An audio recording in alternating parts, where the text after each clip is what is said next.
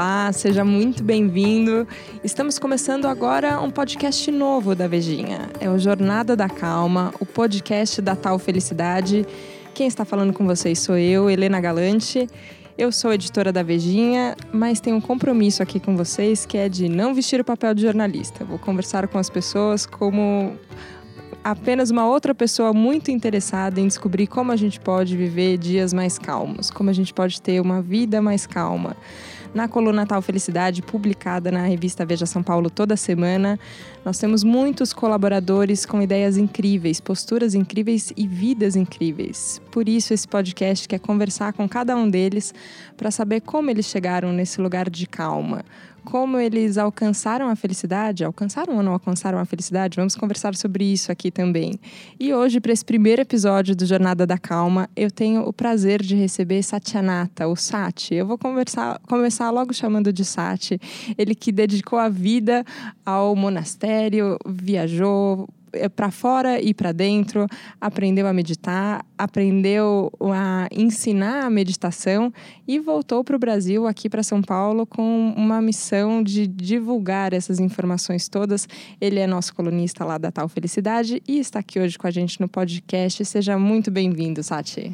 Obrigado, Helena. Olá, todo mundo. Me sinto muito bem-vindo, me sinto Uh, feliz de estar aqui com vocês e faz parte da minha felicidade poder conversar com todo mundo, pegar o que eu aprendi lá no monastério e trazer para vocês. É bem diferente a maneira de pensar que a gente aprende lá com os monges, mas o, o mais fascinante é que ela funciona. Porque o ser humano é o mesmo. Mora no monastério, trabalha com tecnologia, trabalha com direito, com humanas, com exatas. Nós somos gente. E ser monge é um pouco de uma tecnologia da calma, de como encontrar essa felicidade que vem de dentro para fora e conseguir mantê-la ao longo da vida. Engraçado, porque a gente começa a ouvir o seu tom de voz, eu já entrevistei o Sati outras vezes, e o tom de voz seu acalma. Parece que de repente você entra numa outra frequência e você se lembra que, não, peraí, não precisa ser tão corrido assim, não precisa ser tão nervoso assim. A gente tem aqui, acho que isso você pode comparar com a vida no monastério, com a vida em São Paulo. A gente tem uma valorização da pressa aqui, né? Parece que se você não tiver um sentido de urgência e muito esbaforido, você não está vivendo a vida direito. Você acha que a gente tem um pouco isso aqui em São Paulo? Eu vou até responder de uma maneira maneira profundamente uh, espiritual. Cada cidade parece ter uma energia um pouquinho diferente. E São Paulo é uma cidade de grande atividade. A energia principal de São Paulo é estar acontecendo, as coisas estão acontecendo. Eu conheço até gente aqui que, se não tem um jantar com um casal diferente marcado para cada dia da semana, não sente que a vida está funcionando.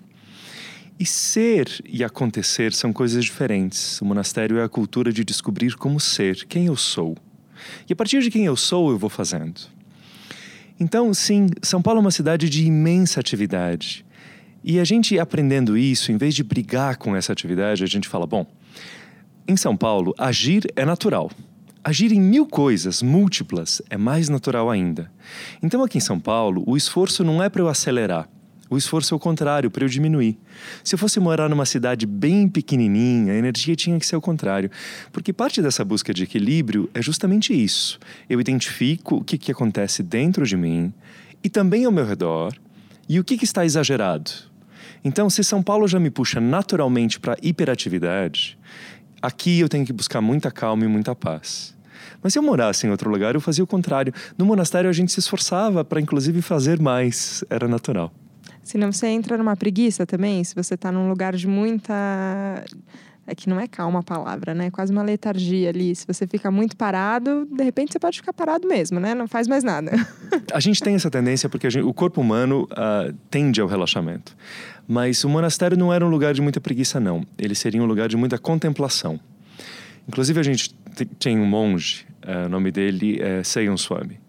E ele era o clássico monge que a gente brincava que meditou demais. Porque a gente chegava para ele e falava assim: Olha, uh, Swami, acabou o arroz, tem que comprar mais arroz, mais arroz. Aí ele suspirava, falava. Ah, tudo bem. A gente vai se alimentar de outros vegetais durante essa semana. Quando a gente lembrar, a gente compra o arroz. E era assim que ele reagia a tudo. Uhum. Então, ao mesmo tempo, isso, isso talvez já ajude as pessoas que nos ouvem. Eu tinha que aprender com ele a ser mais calmo. E ele tinha que aprender comigo a ser mais ativo. Uhum. Todas as pessoas que estão ao nosso redor, inclusive as que mais nos irritam, elas têm algo para nos ensinar. No mínimo, ensinar como não fazer. E nessa cidade tão ativa em que a gente é exposto a tanta gente, a pergunta não é. A pergunta que a gente costuma se fazer é como que eu sobrevivo a esse dia a dia? Chega a ser desesperador, né? Como que eu sobrevivo a esse dia a dia? Me defendo dessa pessoa, não durmo o número de horas correto. Mas a pergunta de como eu sobrevivo é muito pobre. A melhor pergunta é: como eu aprendo as lições rápido para que minha vida mude e as coisas possam andar de maneira mais fluida? Porque os monges me ensinaram lá uh, muitas coisas que a gente acha difíceis. Assim que a gente encontra a chave, aquilo muda dentro de nós. E aí, mudando dentro de nós, aparecem outras oportunidades, outro emprego, outra possibilidade de visão de mundo. E aí, mesmo na correria, você respira, você está em paz e você fica sendo a calma no olho do furacão. Você escreveu uma coluna sobre um vendaval na Vejinha que tinha uma imagem muito bonita de que uma pessoa que está no mar com barco à vela, se você não tem vento nenhum, isso não é um bom sinal. Então você precisa aprender a lidar com o vento. Mas se você se perde também no meio do vendaval, seu barco afunda ali porque você não sabe fazer. E você contava da postura do meditador, de aprender a receber as suas emoções, esse vendaval de emoções que a gente vive e lidar com elas. É, como, como isso é ensinado no monastério e como você você vive isso hoje? Eu acho essa lição fascinante. Eu estou até muito feliz de poder dividir com vocês. Uh, e vou dividir nesse tom de voz que a Helena falou. Que eu gosto. Que na verdade favor. é um tom de voz aprendido no monastério. O mestre dizia que tudo que a gente faz tem uma repercussão: o olhar, a voz. Então ele treinava a gente para que a voz viesse de um, de um lugar que trouxesse a vibração de calma que a gente tinha. Então, você emana, sai de dentro de você aquilo que você tem dentro.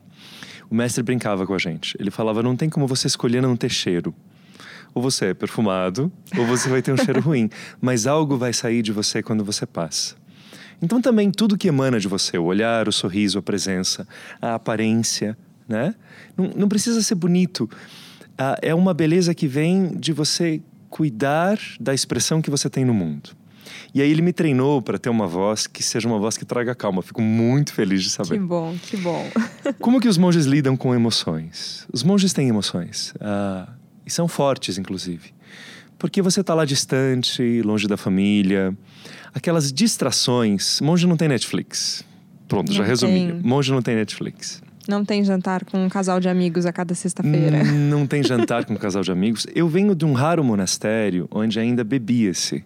Então tem, eh, os monges faziam vinho, faziam cerveja, como é tradicional para monastérios. o nome do monastério para quem está ouvindo a gente aqui? O tá monastério tá é o monastério de Kawai Adhinam, é um monastério de uma linhagem indiana que começou nos Himalaias e ao longo de 2.200 anos foi descendo para o sul, foi para a ilha de Sri Lanka e nessa ilha de Sri Lanka linda começou a ter uma guerra civil, como a gente está tendo repercussões até hoje. Há poucas semanas teve uma.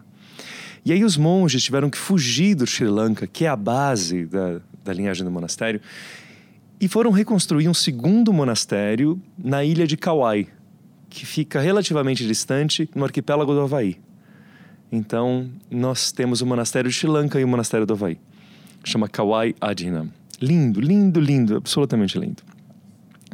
Mas os monges têm emoções fortes. Às vezes você pode estar lá, é, a gente tinha uma regra que se nossa mãe, por exemplo, quisesse entrar em contato com a gente, ela escrevia uma carta e a gente respondia. Mas a gente não podia pegar o telefone e ligar. Uhum. Né? E certas emoções, você está lá no monastério meditando, de repente elas vêm. Uma mágoa antiga, ou uma é, Existe um monge chamado Sivakatir Swami, um fofo, profundamente amoroso, que não acredita em propriedade privada de nenhum tipo. E aí, de manhã, às quatro da manhã, aquele frio, depois de eu tomar banho, eu ia pegar a minha toalha e cadê a minha toalha? Siva Katir Swami tinha Pegou. saído. Emprestando. Porque era a toalha mais próxima. E ele acreditava que o monge tinha que pegar a toalha mais próxima. E aí a gente tentava explicar: Swami não é assim, cada corpo tem até um bioma de bactérias diferente, a pele é diferente, não pode. Né? Tentava ir pelo caminho da razão, científico ali, Vamos não funcionava ele, muito. Com muita educação, Swami não passa bereba, Swami. e ele é muito amoroso, mas ele é daqueles que meditava a três metros do chão. Metafóricos, três metros do chão. Uh, então, às vezes, a gente ficava exasperado, ficava irritado. E a gente era ensinado E isso mudou minha vida. Que todas as energias da emoção existem e não são dissipadas nem dissolvidas com facilidade. Você não pode ter uma tristeza, respirar fundo. E como as pessoas nos contavam quando a gente era criança, engole o choro, o choro já passou, pronto, passou, passou, passou. Não passou coisa nenhuma. Você tem uma raiva? Ah, passou, passou. Não passou. Então, essas energias, elas são reais e elas nascem de uma parte da gente que não entende, elas são pré-racionais. Elas não entendem o motivo que a gente tem para não ficar bravo por causa de uma bobagem de uma toalha. Eu estava lá, eu estava com frio, meu corpo estava molhado, eu estava nu, eu precisava de uma toalha. Então, uh, a gente acolhe essas emoções porque de onde elas vêm, elas são reais. É como se você dissesse para si mesmo: Eu entendo essa emoção, faz sentido. Entretanto, a gente redireciona aquela energia. Então os monges diziam: nunca bloqueie uma energia a não ser em uma emergência. Você quer dar um, um soco em alguém? Bloqueie. Mas a médio prazo, nos próximos 20 minutos, pega aquela energia de raiva e faz alguma coisa com ela. Pega aquela energia de raiva e fala: eu vou usar essa raiva para responder todos os e-mails que eu tinha deixados aqui para trás. E ser super eficiente. A gente pegava qualquer raiva que vinha e saía varrendo o chão do pátio. Ficava limpinho. Ficava limpinho. uh, a gente pegava qualquer tristeza que vinha e ia cuidar do jardim. E plantava dez vezes mais flores para utilizar a energia da tristeza na construção de algo bonito. E a isso a gente chama de transmutação da energia. A energia não vai ser destruída. Um, uma visão muito boa para entender isso é como se a energia fosse um líquido. Ela vem lá toda suja, é uma água suja de raiva, avermelhada, quente, suja de raiva. Você não vai destruí-la, mas você pega aquela água, purifica, purifica, purifica e leva para outro lugar. Então, se tem uma pessoa que talvez cause medo em você, para dar um exemplo. Você pode pegar aquele medo que você sente e falar: Nossa, eu preciso transmutar esse medo. Eu vou pegar essa energia de medo, eu vou sentir e vou transformar essa energia de medo em cautela. Como que eu vou fazer para ter cautela? Ah, antes de encontrar aquela pessoa, eu vou estar mais preparado. Eu vou usar essa energia de medo para preparar minha apresentação, para pensar no que vou dizer, para treinar a fala, para que as minhas palavras saiam melhor. E ao utilizar aquele medo como estímulo de auto-melhoria de mim mesmo, na hora que eu chego na pessoa, o medo já diminuiu bastante.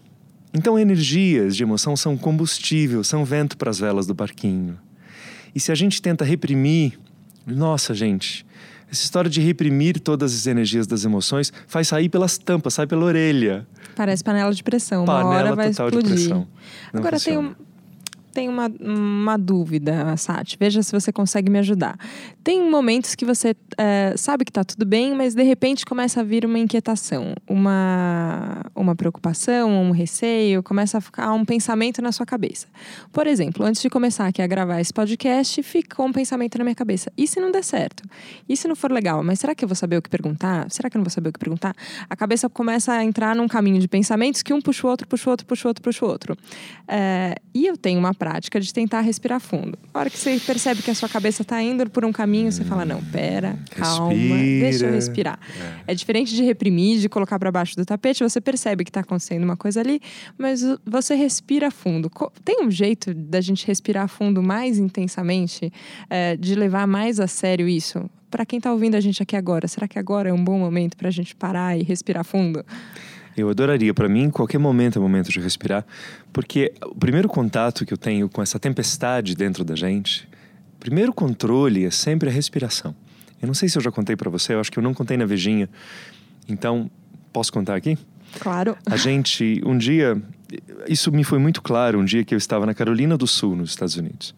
E eu cheguei às 7 horas da manhã para pegar um voo, mas ah, finalmente cheguei, estava cedo, inclusive, para pegar o voo.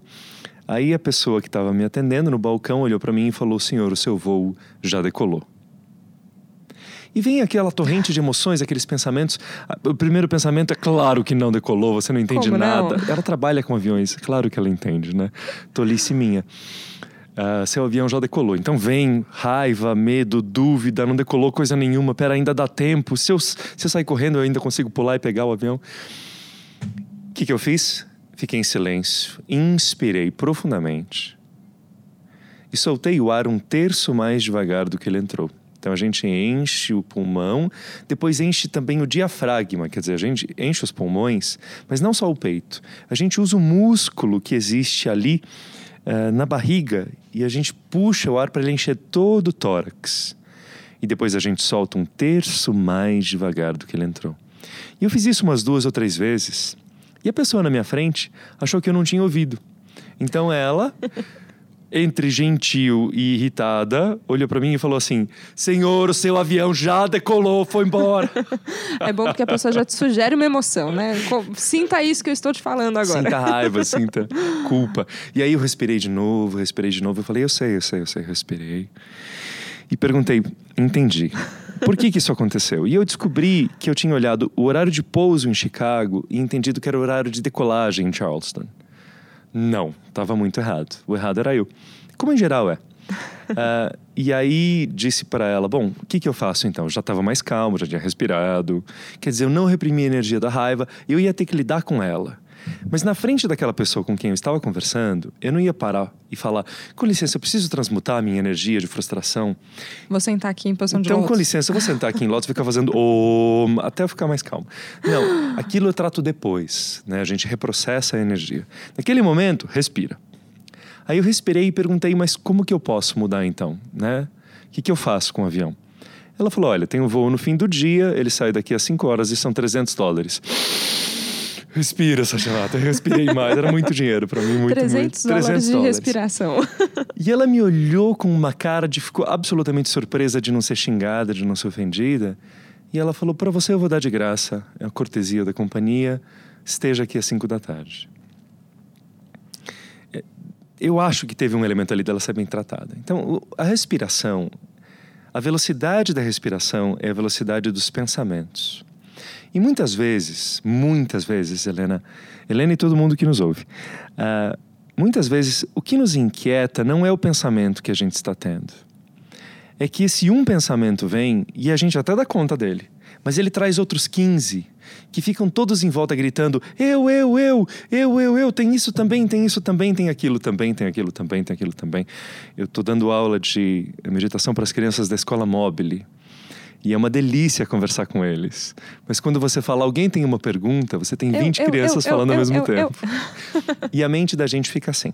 Então a respiração, olha que lindo. A velocidade da respiração é a velocidade dos pensamentos. E isso nos dois sentidos. Quer dizer, se você começa a pensar rápido, a respiração começa a ficar rápida. Tanto que uma pessoa ansiosa, ela vai falar assim com você, porque olha o prazo, a respiração dela é rápida, rápida e curta. Tá? Então, se esse sistema é tão lindo que um influencia o outro, respiração influencia a velocidade de pensar, velocidade de pensar influencia a respiração, diminui a velocidade de respirar, enchendo mais o peito, sentindo no tórax inteiro. Segura um leve segundo, quer dizer, enche o pulmão, segura um segundo. E aí, quando soltar, solta mais devagar do que entrou. Existem pouco mais de 100 métodos de respiração que alteram a consciência. Esse, que a gente chama de respiração da folha seca, porque é como uma folha ao vento que vai descendo devagar. Esse, para mim, é o mais disponível, é o mais útil. Então, respire de peito inteiro, sem forçar, não é para respirar. Não, não, não. Respire devagar de peito todo, diafragma, sinta. Meditar é sentir, não analisar. Pause um momento e quando soltar, solte devagar, mais devagar do que entrou.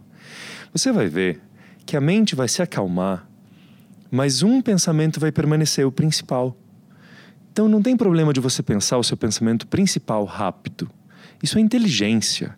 Resolve, resolve, resolve, fiz, fiz, fiz.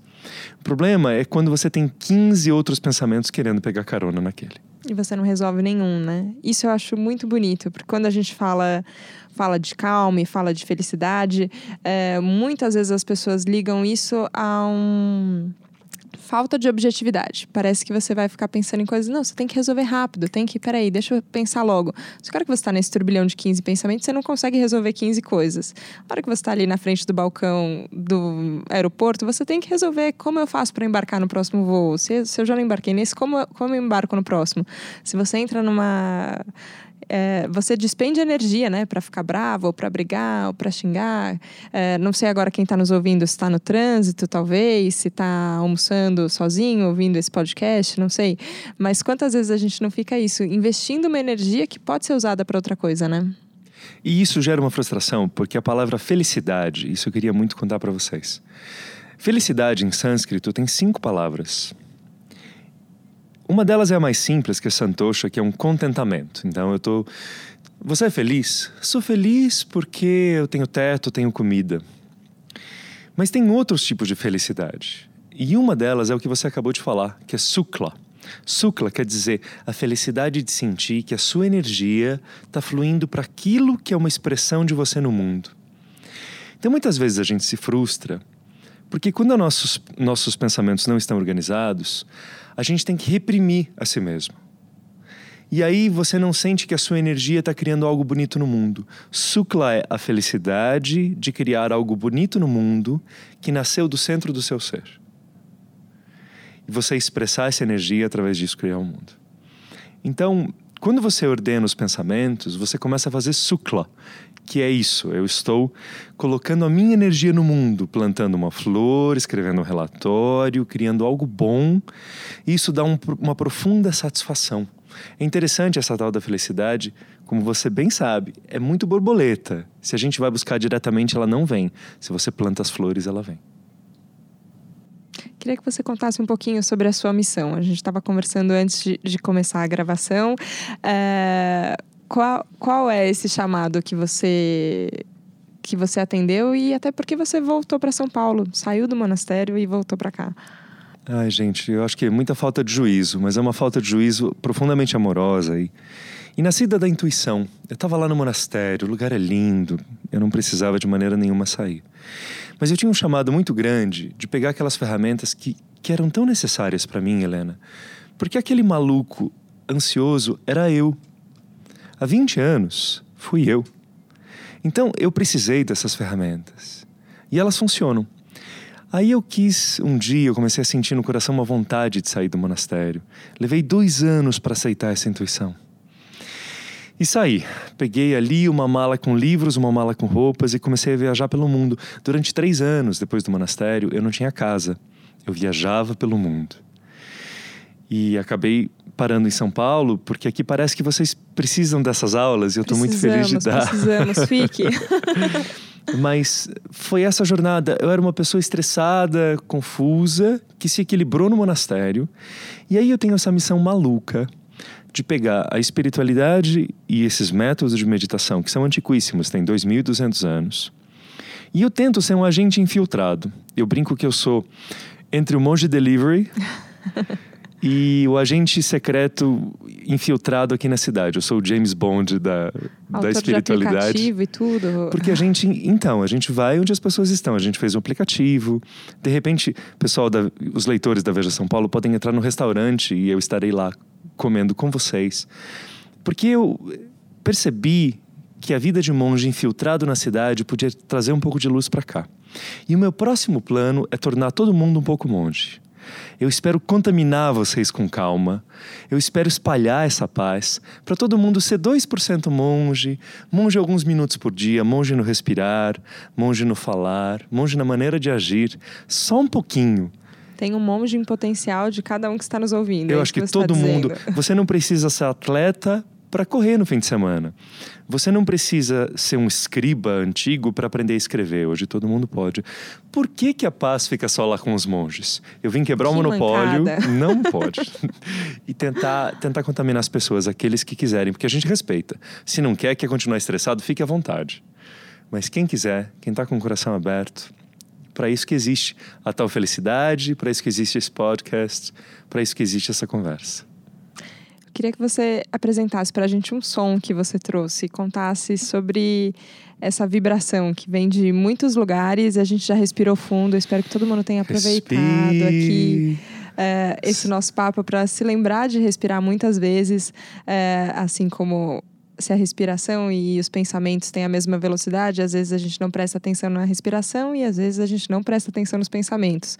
Quando a gente coloca atenção sobre isso, tudo pode mudar. E às vezes a gente tem ferramentas que ajudam também. Tem o som da nossa voz, que olha, eu vou dizer que até eu acho que a minha voz está ficando mais calma aqui Sem dúvida, no final eu, desse eu sou papo. testemunha. Gosto muito, Verdade. gosto muito disso. é, mas tem outros sons também que nos ajudam e tem esse som de um sino que você trouxe, Sati. A gente usava sino para meditar, sim, porque o sino é considerado um som sagrado que alcança todos os níveis do nosso ser. Então, a gente ouve o sino com os nossos ouvidos físicos, mas parece que ele acalma as nossas emoções e ele toca, inclusive, as ideias e a mente, nos levando para o caminho da alma. Então, no monastério, quando a gente começava a ficar distraído, porque está meditando, sente o corpo, meditar é sair do analisar e entrar no sentir. Então você está lá sentindo o corpo, sente a respiração. E aí começa a nascer algo dentro da gente, uma energia. Você começa a sentir a própria presença. Você fala: Nossa, isso sou eu. Eu não sou os pensamentos, eu não sou as preocupações. Nossa, isso sou eu.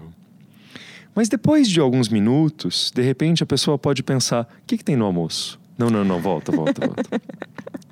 E ela está meditando e sentindo aquela energia deliciosa. E aí ela fala assim: Ah, mas como vai estar o trânsito quando eu sair daqui?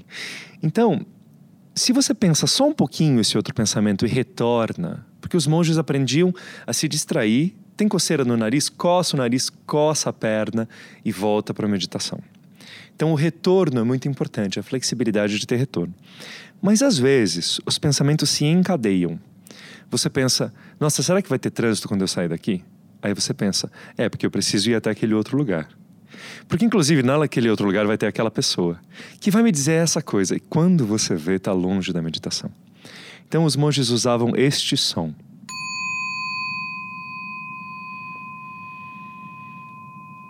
Que penetra na gente. E aí, de repente, quando você ouve esse som, você fala: ah, Nossa, é verdade, eu estou meditando. Respira. Então, ouçam aí.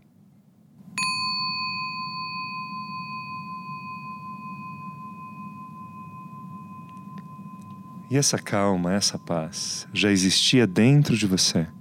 O sino não é capaz de criar paz nenhuma. Ele só lembra você de olhar e de encontrar uma paz que já está em você. Então, a tal felicidade, a jornada da calma, tudo isso levam você para lugares que existem dentro de você. Mas é como um armário onde a gente foi jogando roupas, jogando coisas, jogando objetos, caixas mal fechadas. Tá tudo lá no fundo. E aí precisa de uma organização de si mesmo. Quando você organiza, fica óbvio. E aí a gente tem que fazer manutenção, claro, mas você passa a viver dessa maneira. Bom, temos aqui então um convite para essa manutenção da calma. Se todo mundo ficou um pouquinho mais calmo, um pouquinho mais monge depois da nossa conversa, a gente vai ter toda semana aqui no novo podcast da Vejinha Jornada da Calma uma nova possibilidade da gente olhar para isso é, e pensar em como a gente pode viver a nossa vida de uma outra forma, de uma forma mais em paz, mais em contato com isso que já está dentro da gente. Que não é o sino, não é o ar que a gente inspira, que traz, mas é a nossa atenção, a nossa lembrança que traz isso. Queria agradecer muito a sua presença, Sati. É uma delícia conversar com você, não só ouvir sua voz, mas tudo que você tem para dizer e compartilhar com o mundo. Obrigada por ter voltado do monastério. Então, senão talvez a gente nunca soubesse de nada disso. Helena, cá entre nós, eu trouxe o monastério comigo. Ele, ele está dentro de mim, senão eu não conseguiria sobreviver aqui. E é isso que eu quero trazer para as pessoas. Vai sendo um pouquinho monge dentro de você. Eu adorei falar com vocês. Espero que eu tenha trazido um pouco de calma e um pouco de luz nessa cidade tão extraordinária na qual hoje eu estou. Obrigado, Helena. Obrigada, obrigada a você que estava aqui nos acompanhando no Jornada da Calma e a gente se vê semana que vem. Obrigada, tchau, tchau.